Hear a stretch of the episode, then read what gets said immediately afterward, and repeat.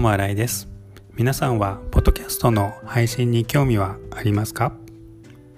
私も最初は、えー、興味はあったんですけど実際どのように配信するのがわかんなくていろいろ、えー、スマホで、えー、検索してみました。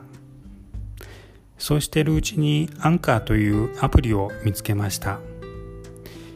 えー、すぐダウンロードをしで登録をしてみました。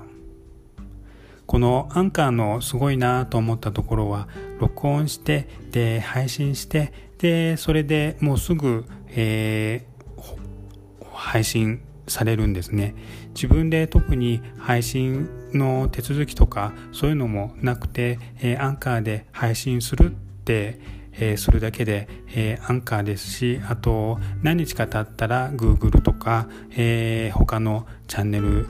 というかポッドキャストをがあるところでも、えー、自然と配信されますね。ねなので、えー、いろんな、えー、窓口があるという感じです。今自分があるのは Spotify と、えー、Google とあと Apple にもあります。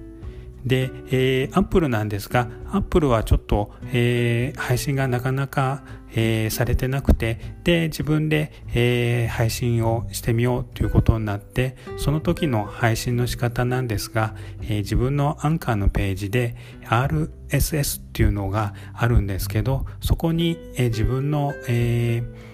Apple ID と同じ、えー、メールアドレスを、えー、中に埋め込むという感じの作業が必要になりそれをまあすごい簡単なんですけどそれを、えー、してから今度 Apple の、えー、ポッドキャストのところに登録してでそれでその RSS を入力すれば、えー、配信されました。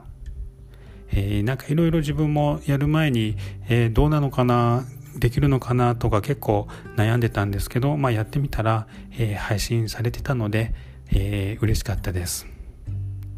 まあ、いろいろ、まあ、やってみて、なんか、ポッドキャスト、えー、今のところ毎日続けられてるので、えー、自分でも後でゆっくり聞いたりして楽しみたいと思います。よかったらまたいつでも聞きに来てください。ともあらいでした。ありがとうございます。